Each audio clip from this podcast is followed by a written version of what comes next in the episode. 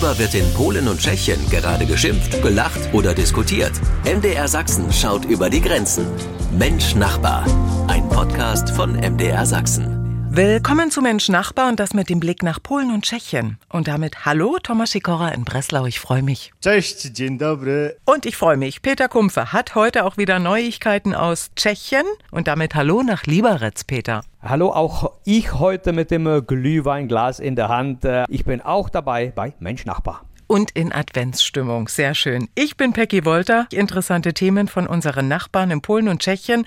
Das heißt, wir sprechen heute mal über Obdachlosenhilfe, über Kurioses aus einem polnischen Operationssaal und über Weihnachtshamstereinkäufe bei unseren Nachbarn.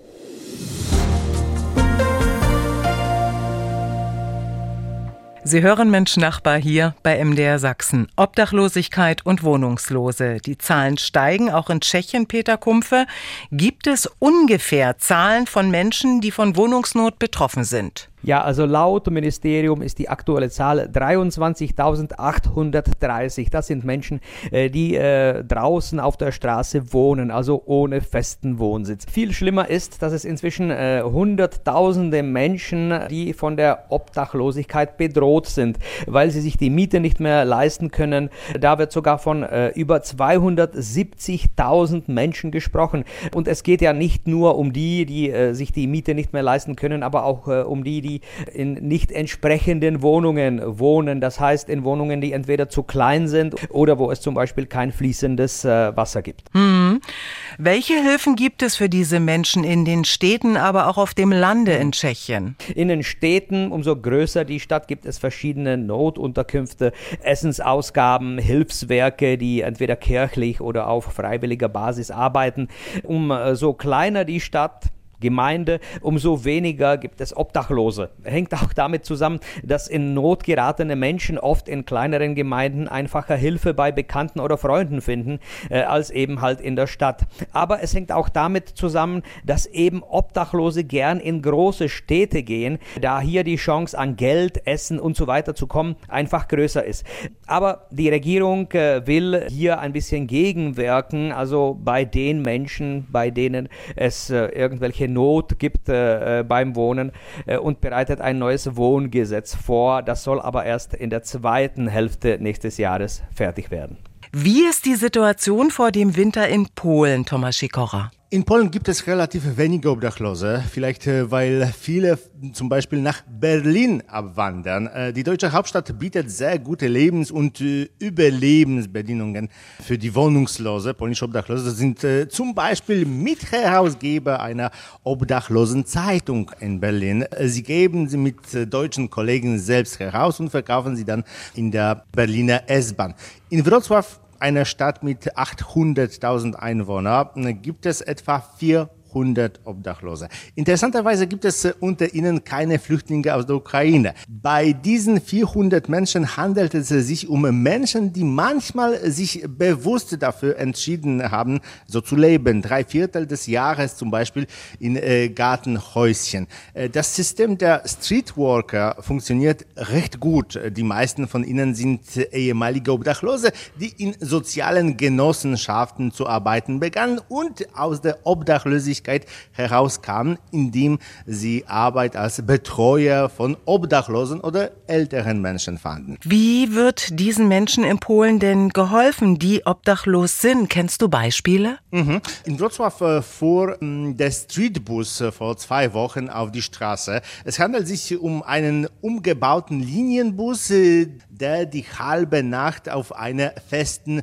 Route fährt. Es gibt Tische und heiße Suppe. Obdachlose Obdachlose oder Bedürftige können äh, in den Bus einsteigen und bis zum Ende der Strecke fahren. Der Bus endet am, an Obdachlosenheimen. Auf diese Weise kann man entweder hm, eine Mahlzeit haben und aussteigen oder zum Nachtasyl fahren. Äh, neben dem Streetbus fährt äh, ein Krankenwagen mit Ärzten, die bei Bedarf Diagnosen stellen und die Obdachlosen behandeln.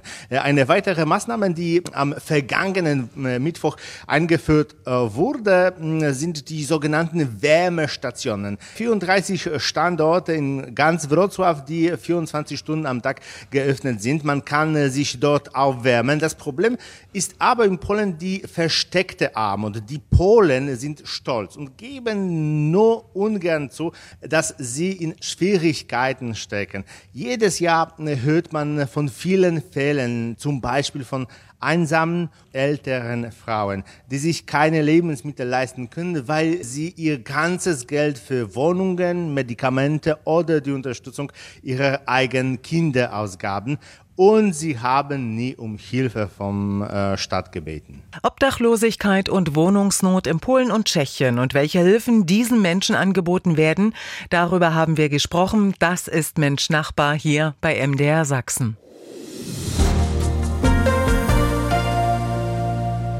Mensch, Nachbar, und da müssen wir mal über die polnische Mannschaft bei dieser Fußball-WM sprechen, Tomek. Ach, nicht schon wieder Fußball. Da ist er wieder, unser Experte aus Tschechien. Okay, Tschechien war nicht dabei. Peter, du bist raus. Wir schauen nach Polen. Also viele deutsche Kommentatoren haben ja gesagt, dass es nicht sicher ist, dass Robert Lewandowski im Moment der beste Stürmer der Welt ist. Aber man hörte auch immer wieder, Polen spielt mit Sicherheit den hässlichsten Fußball der Welt. Ein bisschen beleidigend finde ich schon.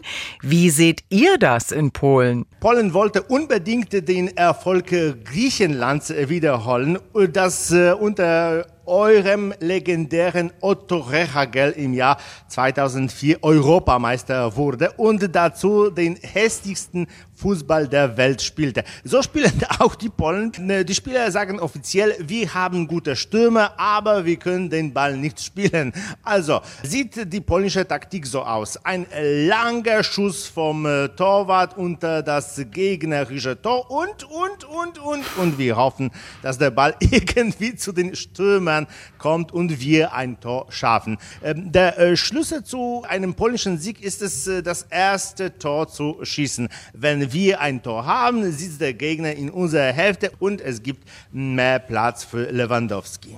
Kein Wunder, dass ihr kein Spiel eurer Mannschaft verpassen wolltet. Hm, komme was wolle, Tomek, erzähl, für euren Einfallsreichtum seid ihr ja bekannt. So wurden beispielsweise in mehreren Krankenhäusern in Polen Fernsehgeräte in die OP-Säle eingeführt. Solange die Patienten nicht unter Vollnarkose operiert werden, können sie sich ein Fußballspiel ansehen, ohne sich Sorgen machen zu müssen, dass der Arzt ihnen mit dem Skalpell ins Bein oder in die Hand sticht. Wissenschaftler haben sogar Untersuchungen äh, gemacht und es hat sich herausgestellt, dass äh, das Ansehen des Spiels hm, eine positive Wirkung auf die Operation hat. Die operative Belastung ist geringer, hm, der Patient ist stabiler. Wichtig ist nur, äh, dass der Patient äh, nicht aus Irritation zu viel gestikuliert.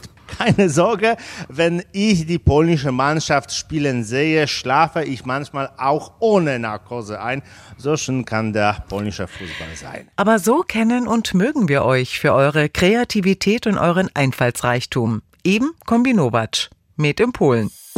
Mensch Nachbar. Ein Podcast von MDR Sachsen.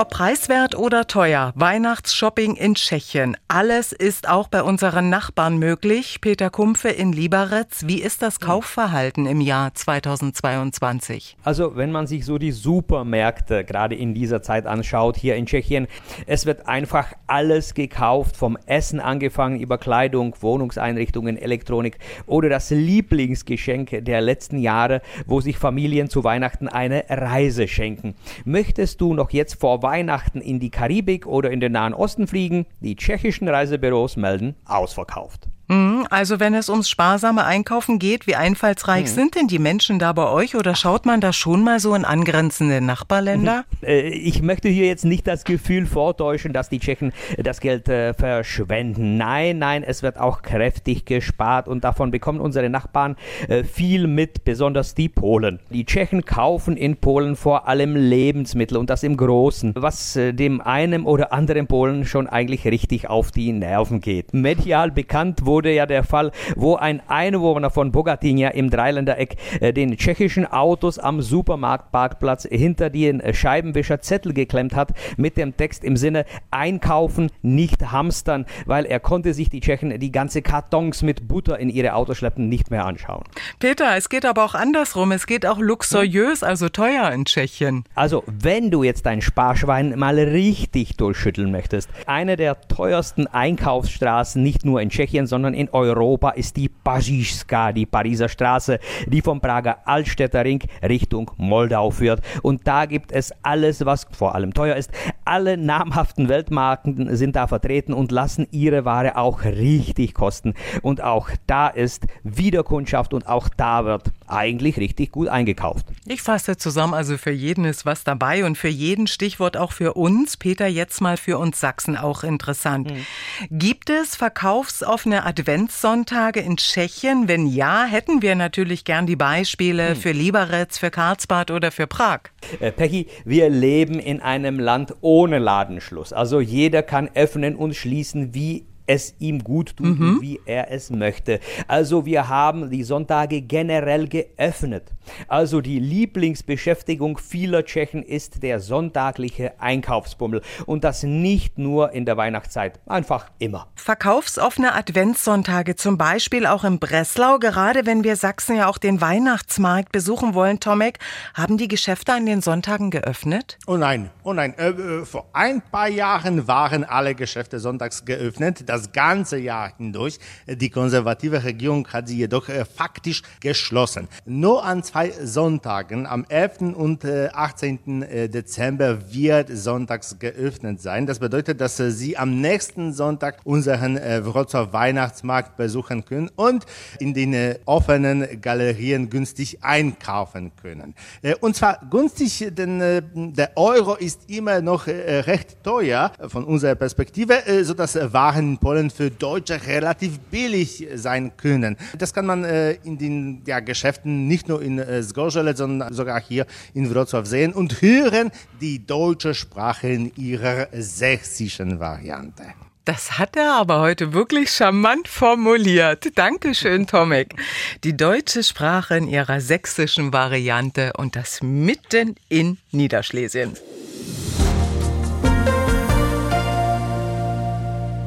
Sie hören Mensch Nachbar hier beim Sachsenradio. Und Peter, was ist kulinarisch ganz, ganz typisch für eure Region, was wir unbedingt so auf einem der Weihnachtsmärkte kosten sollten? Oder was ist so ein ganz typischer Adventsbrauch in Tschechien? Ich würde empfehlen, regionale Lebensmittel einfach zu kosten, einfach etwas Gutes kaufen, was in der Gegend gemacht wurde.